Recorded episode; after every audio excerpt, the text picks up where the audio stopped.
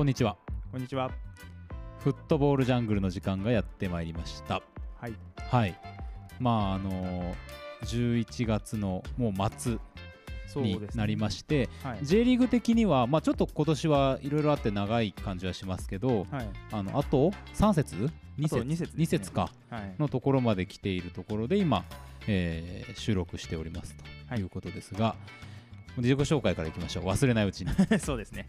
はい、えーサッカーライターの陽平です。はい、えーサッカーファンの森重です。よろしくお願いします。よろしくお願いします。まあまあ洋平さん最近のサッカーライフはどうですか？サッカーライフは今ちょうど、えーまあ、これ収録してるその日に、えー地域チャンピオンズリーグ、ちょっと略しちゃってますけど、うん。の、えー第2節、決勝ラウンドの第2節が終わったので、うんで、えーあのボヤージュという雑誌を私してるんですのライターをしてるんですけれど、うん。それで取り上げさせてもらった FC 伊勢志摩さんうん。が、えー第2節ドローで1勝1分けに試合を終えてですね。なるほど。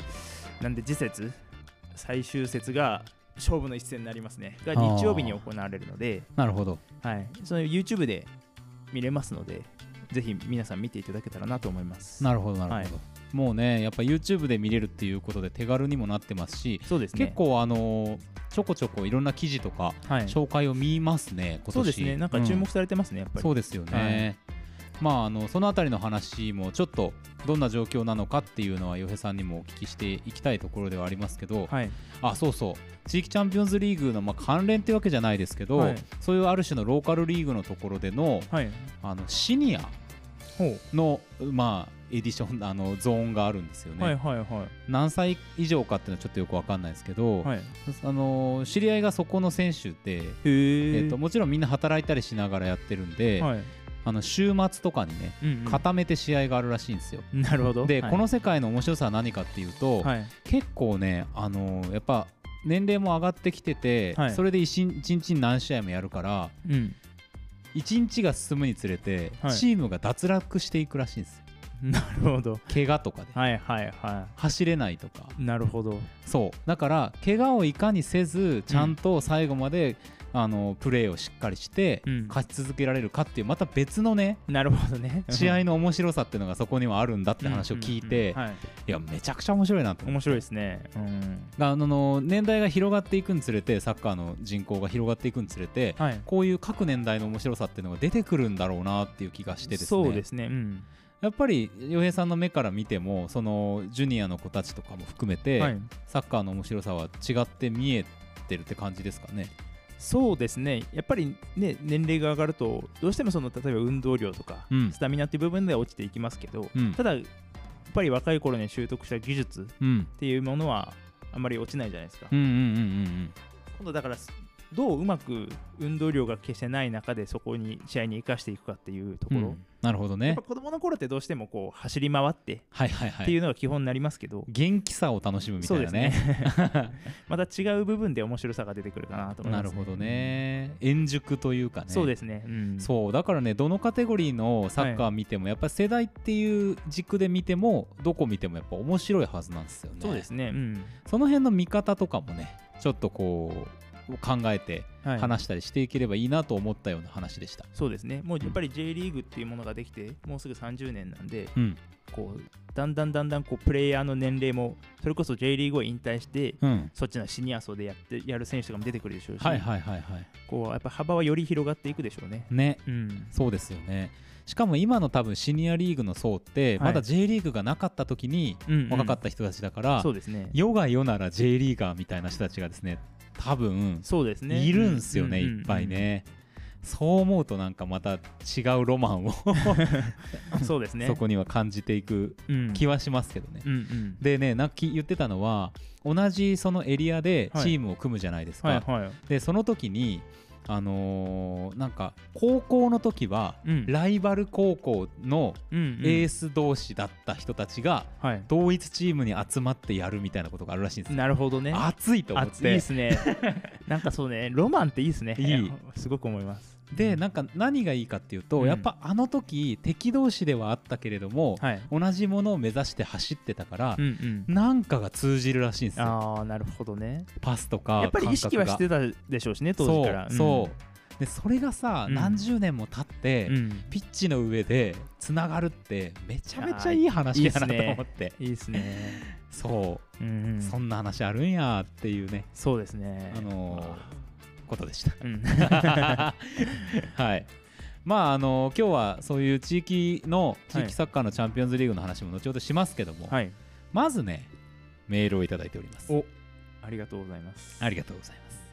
ご紹介してもよろしいでしょうか？はい、お願いします。はい。じゃあ読んでいきましょう。はい。えーラジオネーム好きな選手はガットゥーゾさん。あいつもありがとうございます。いつも本当にありがとうございます。あのーどんどんねメール送っていただければと思うわけですが、はいえーボヤージュ3号定期購読込みで購入いたしました。あら、ありがとうございます。本当にありがたいですね。はいどの記事も大変面白く、どれにフォーカスしてメールしようか迷ったのですが、はい。特にはい。ブラインドサッカーブエンカンビオ横浜はい。ガイドの曽根さんの記事はすごく感銘を受けました。ああ、なるほど。はい。選手が本当に必要な情報を提供できているのかまだすり合わせができていないんじゃないかというコメントがありましたがはい。退職後にもこうやって真剣に葛藤できるものがあるって素晴らしいなと感じました。うん。この雑誌に出てきている人はみんな何かに葛藤していてしかもそれは誰に課されたわけでもなく自分で選んでいるということがとても面白いんだなとこのメールを書きながら思いました。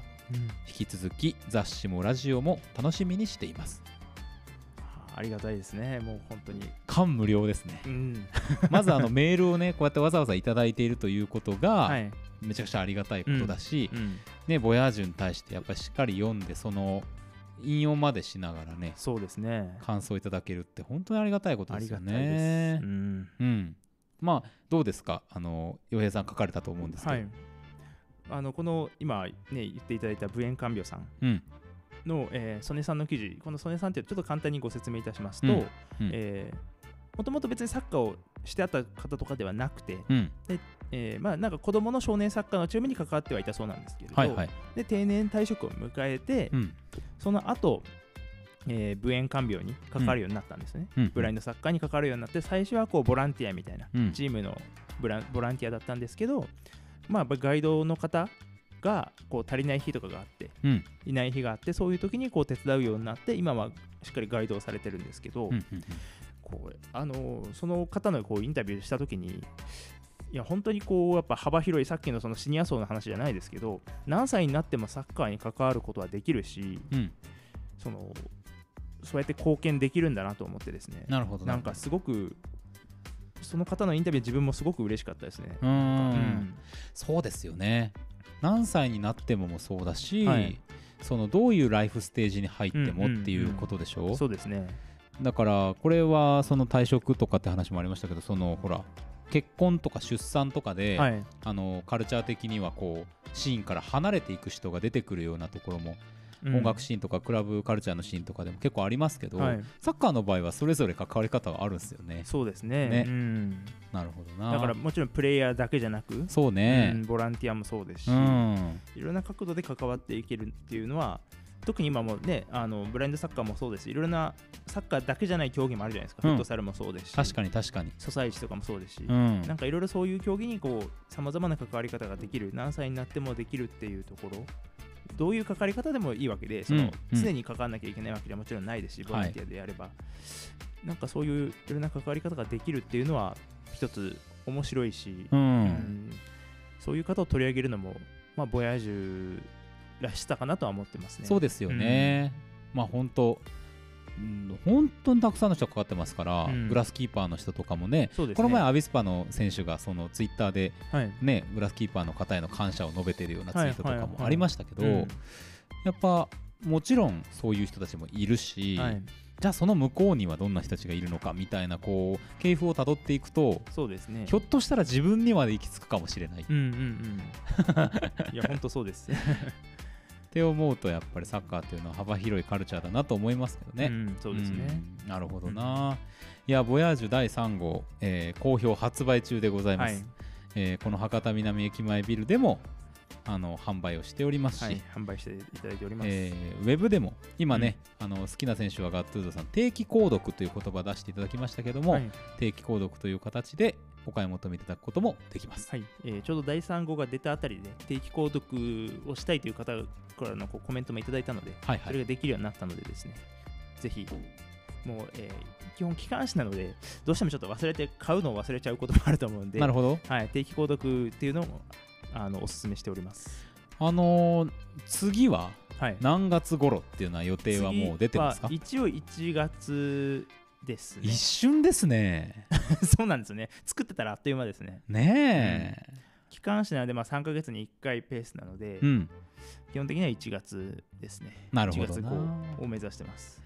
いやいやいやいや、ぜひ、あのーこれ GO が進めば進むほどサッカーに関わる人っていうのがより広く見えていく仕組みに多分なってますんで、そうですね。あの1から読んでいただく価値がめちゃくちゃありますよ。う。ん、ぜひ、そうですね。あと、あの個人的な話ですけど、私の腕も多分だんだん上がってるの自覚あるので、最初は正直、第1号の時やっぱりこうまだまだ緊張もありましたし、うんうん。まだこう、もちろん、えーまあ、できる限りのものは書いてますけど、うん個人的には第3号、第2号、第3号とにつれて、だんだんだんだん満足いくものになってきてるので、うん。うん。それって、はい。あのやっぱり媒体に書くっていう、はい。その雑誌紙媒体ではい。出ていくっていうことによってうん、変わっていったものなんですか？やっぱりその緊張感はありますね。まあ、売るものなので、なるほどね、うん、お金を出して買っていただくっていうところのプレッシャーっていうのはやっぱり大きいですね。うん。それって具体的になんかこここういうところが上がってると思うみたいな話ってあります？あとまあ、まずインタビューするとき、もともとやっぱりサッカーへのリスペクトはすごいんですよね。うん。だから、自分がこう正直知らなかった選手であっても、どのカテゴリーの選手だってめちゃくちゃ緊張するんですよ。うん。まあ今でも緊張はするんですけど、うん。最初の頃ってその緊張がすごすぎて、なんかこう、なんですかね、自然にきこう聞きたいこと聞けないというか、なるほどどね事前に考えてはいるんですけど、質問を。はいはいはい。はいでもその、その質問聞いた後うん。例えばそれ回答をいただいて、その中でまた気になったところを深掘りしていくんですけど、それがあんまりできてなかったりとか。なるほどうね、ん。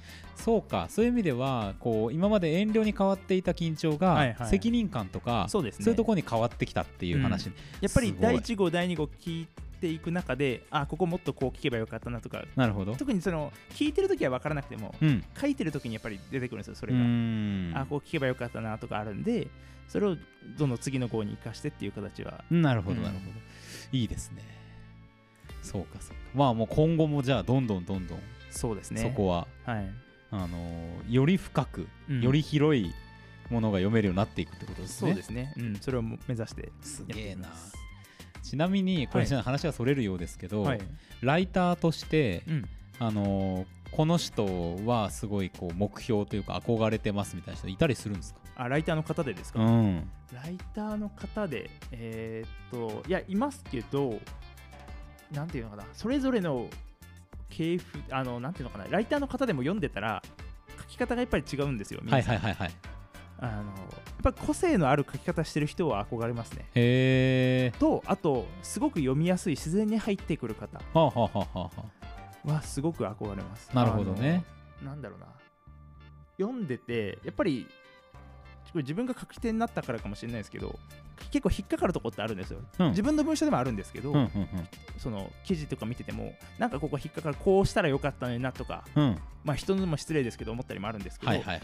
そのそこが一切ない方、引っかかりが全くなくて、スはあ。ーッと入ってくる方がいるんですよ。ほうほうほうほう。そういう方の文章はすごく憧れますし、今目指してるのはそういうとこ、もちろん個性も持ちつつも、基本的にはスッと入ってくる文章っていうのは、だから自分の文章ってあんまり多分専門用語とか入れてないんですよ。はあできるだけ。入れるにしてもこうちょっと説明文入れたりとか。してて読みやすくは意識してるんですけどそれの極致みたいなところは目指してます、へえ。ちゃんと中身があってかつ読みやすいそうですね、うん。なるほどね。で基本的に自分はその理想はサッカーに興味ない方にさ興味を持っていただくのが理想なのでサッカー詳しい方ももちろんですけど、うん。そうじゃない方。もうサッカー別にそんな全然知らないし、うん。取っかかりがない方うん。にの取っかかりになるのが理想なんで。なるほどうね、ん。そうかそうか。ぜひあの、これ聞いててそのサッカーはそんなに詳しくないって思う人も臆せず読もうってことですね。そうですね。ぜひ、うん。あのそれこそ雑誌「ボヤージュうん」は本当専門用語出てこないので確かに。ほぼほぼ出てこないんですよ。うん。なんでぜひで人間模様を基本取り上げてる雑誌なので、うん。サッカーサッカーという視点から人間模様を取り上げることを意識してるので、サッカーっていうフィールドだっていはい。うことですもんね。そうですね。うんうんうん。なのでぜひサッカーあんまり知らないけれどっていう方にもぜひ読んでもらえたら。なんか結構ねあのこれは答えてくださる方のありこう素晴らしさなんですけどあのなんていうのかな。生き方というか、はい。人生の生き方みたいなところも結構こう自分としてもヒントをもらえるようなところが多いので、なるほど。うん、サッカーだけに限らず、はいはいい、ろんなはい。分野で頑張ってやる方とかに読んでもらえたらなとは思いますね。いいですね。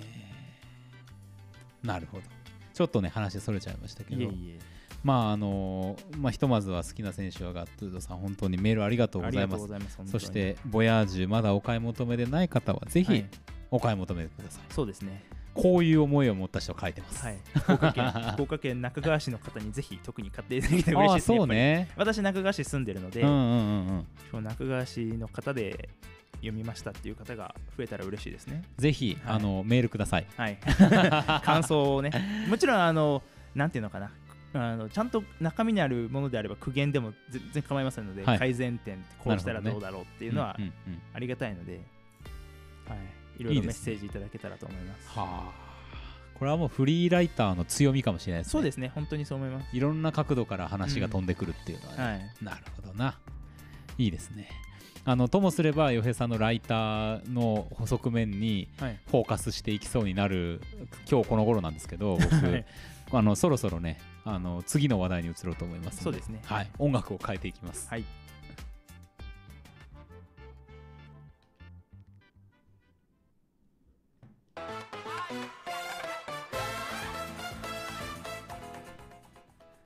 はい。ということでね、はい。まあ最初にもあの冒頭でも少しお話ししましたけども、はい、地域チャンピオンズリーグの動向みたいなところで、うん。これボヤージュ関連でもいい動きがあるっていうのをちょっと詳しく、はい。あの残りの時間は洋平さんにお聞きしていきたいと思うんですけど、はい、えー、とまず、えー今日11月26日に収録しておりますが、はい、えーこの段階ではですね、えー、と決勝ラウンドの本当にもう最終盤そうですね。になってきてるっていうことですよね。うん。そうです。で、えー、と11月の28日のはい。この第3節うん。をもって、えー集結すると。そうですね。はいいやいや、もう本当に大詰めじゃないですか。うん。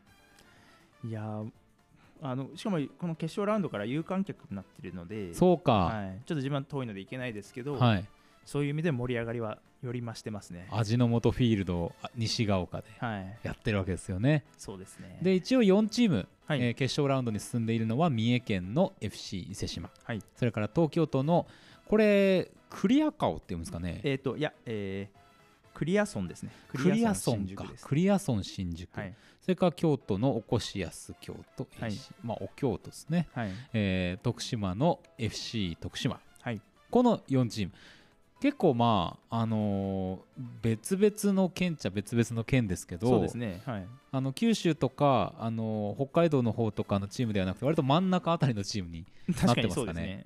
うんまあなんとなくのざっくりしたイメージですけど、はいで今のところこの、えーっと11月26日、はい今日、えーお昼先ほど多分終わった試合もあるんですけれども、っていうところを踏まえると FC 伊勢志摩とはいクリアソン新宿が、うん。えー同率1位っはい。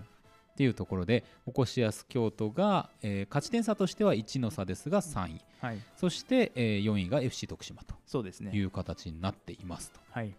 これでも最後まあ1チームは直接対決じゃないじゃないですか。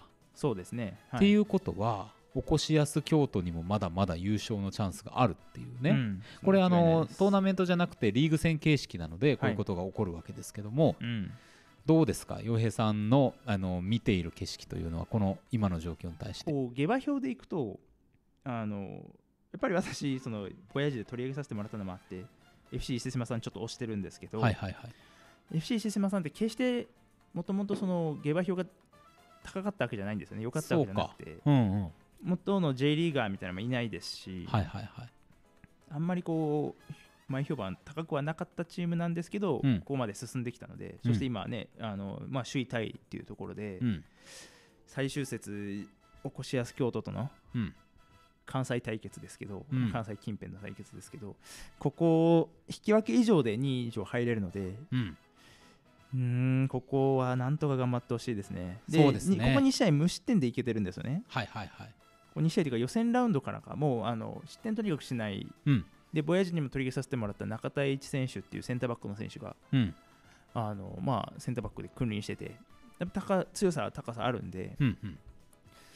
なんとか後ろがしのげてるっていうのは強みですね。なるほどな、うん。これまあじゃあ状況としては快進撃と言っていいんですね。まあそうですね。ここまで来ているということは。そうですね。もちろんサポーターの方からしたら、そのし驚きは何何もないでしょうけど、うん。全体をこの、まあ、下馬評というか、うん。予想から見ると、うん、快進撃ですね。なるほどね、まああのクリアソン新宿とおこしやす京都は同じグループで戦ってたチームなのではい、結構そのまあ、ある種こうお互いに戦っているしすごい厳しいグループから出てきているっていうことだろうと思うから、はい、強敵ですよいやね。間違いないですね。ねその相手に対してもですね、まあ、臆することなく、うんえーしっかりと勝ち点を積み上げてきている。はいで今のところは1勝1分けなんですが、はい、最後の試合これなかなか大一番じゃないですかいや、本当そうです。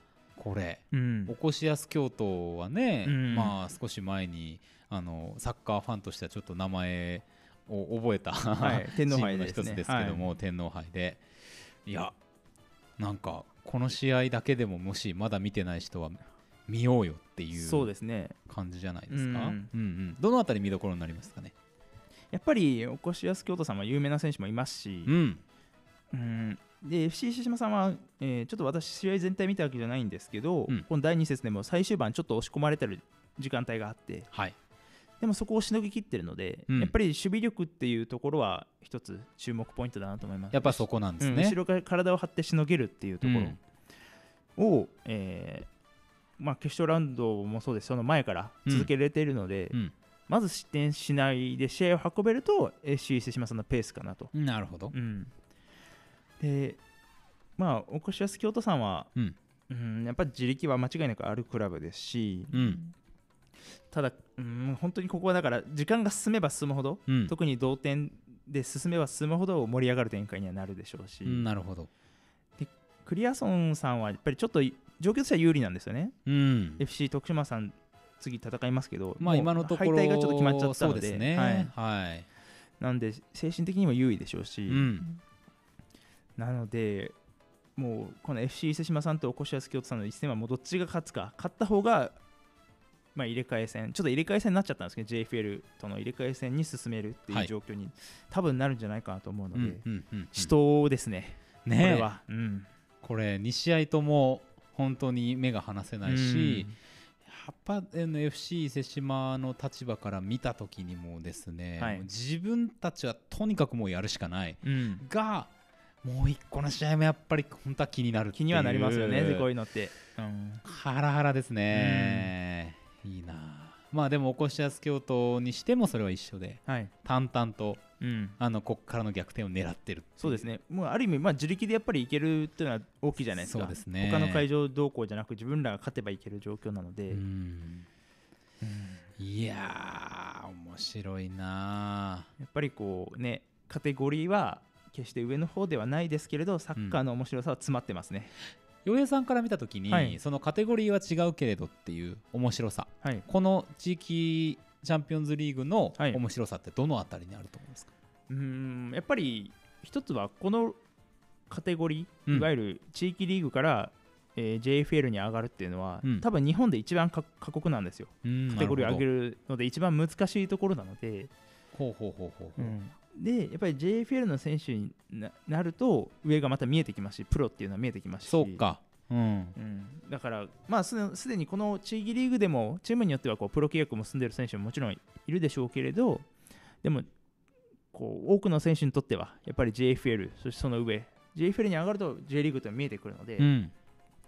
そこに上がるための本当にまあ人生サッカー人生をかけた戦いになりますうね。んそうだよな、うんだからその家族とかまで含めたらさ、そうですね。本当に全ての選手を応援したくなるっていうのが、んんうんまあどんな試合でもどんなカテゴリーでもやっはいぱそのリスペクトはあるとはいえですよ、うんなんか一層強くなる気はしますよね。そうですねいや人生かかってんのか人生かかった一戦が11月28日はあるのか。そうですね。そしてそれがね、あの YouTube で気軽に見れる状況なので、ねえ、うん本当に楽しみですね。いや、本当そうですね。この試合はやっぱ見なきゃなと思います。そうですね。いやぜひあのご覧になった方はねはい。あの感想なんかも送っていただけたら嬉しいですよ。そうですね。ねうん。あのーじ全国地域サッカーチャンピオンズリーグという JFA のページの中に、はい。あのインターネットライブ配信というあのタブがありまして、はい。ね、そこからもいろいろあの情報は見ることもできるみたいですからそうですね。そこからリンクがあねるので、はい。ぜひぜひ見ていきましょはい。ういや面白い。まあサッカー面白いですね。本当にね。ー本当ね、うんだからどこを見てもうん。あるんですよサッカーのカテゴリーが。さっき さっきのそのシニアの話もそうですし。うんそうなんですよ少年サッカーももちろんそうですし、なんかでそれぞれに本当に一生懸命にやってる人たちがいるんで、うん。あのでもやっぱなんでこんなに、うん。あのしっかりと世界中含めて根付いてるんでしょうね、サッカーってのはねね ね不思議ですよね、うん。なんかすごい政治力が働いて広がってるってことでもないじゃないですかないですね。それだったらうんちょっと国の違いとかも出てくると思うんだけど、はい。あの多分今もそうだと思うんですけどじあの FIFA はさ、うん。国連加盟国より多いじゃないですか国数が多いですね。はい。みたいなことが起こってるっていうのは、うん一体どういうことなんだろうと思ってねねまあいろいろな理由はもちろんありますよね。よく言われるのはこうボール一つでできるとか、うん。いろいろ理由はありますけど、うん、まあやっぱりサッカーって自由だなっていうのは個人的に大きなポイントだと思ってます。ルールはシンプルじゃないですか。そうね。あのいわゆる試合が止まるとこってあんまりなくて、はいはいはいはいはい。特にそのなんだろうなプロであればちゃんとレフェリーがいますけど、うん。草サッカーであればそういうのもいないでしょうしそうですね。よっぽどなプレーじゃないと止まんないじゃないですか、うん。オフサイドもそんなのないでしょうし、んんうんなんかその自由さ、うん。とにかくこのネットの中相手のネットの中にゴールを入れるっていう、はいはいはいはい。この競技のシンプル性っていうのは広がる大きなポイントかなと思います、なるほどな。一方ではい。やっぱ手を使えないということが、そうね。これはうんうん。不自由とも言えるんだけど、はい。その不自由さの中に、うんこれうまくなりたいっていう、うんうんうんこう思いというかあのハマるポインントが出てくるありますね。っていうところもありますようんね。うん。ありますね。うん。やっぱりやる側としてはパッとその経験が全くない方がいきなりやった時って、うん。まずうまくいかないじゃないですか、はいはいはいはい。だからこそこう深みがあるというか、うんもっともっとうまくなりたいっていうところにつながっていくんだろうなと思いますね。面白さとしてはい。例えば、バスケットボールは手が使えるから、うん。いかにさそのボールをどういう動きで飛ばすかとか、うんうんうんどういうフェイントをかけていくかっていう、そのアクロバティックな面白さっていうのに行くじゃないですか。うんうん。でラグビーとか、うん。まあ、アメリカンフットボールもひょっとしたらそうかもしれないですけども、はい。体全全体をしっかり使って、うん。えー、とチームで、えー、と壁を作り進んでいくっていう形になっていくじゃないですか。うんうんうんはでこれはこれですごい面白いんだけど、はい。それをあえてやらないっていうことによって、うん。シンプルにはなってますよね。そうですね、うん、あと魅力が。それこそ今ラグビーで言えばやっぱり前にボールは出せないじゃないですか。蹴ることはできても、うん。投げることできなかったりとか、うん。そういうこうまあもちろんねもともと同じような競技から分かれてスポーツではありますけど、うん。やっぱりこのその自由さ、うん。別に前にボールは出せるし、うん。そので足でする難しさうまくいかなさっていうところでの深みっていうところは大きいなと思いますね。そうですよね。うん、本当そのなんかサッカーの汎用性あの広さと、うん一方での難しさ奥深さ。うん、だから横軸にも縦軸にも広いんですよね。そしてこうやっぱ世界中にあるがゆえに見る側としては終わりがないんですよね。ない。ないのよ。本当に。どこ見てもいるのよ、うん。サッカーしてる人が。そう。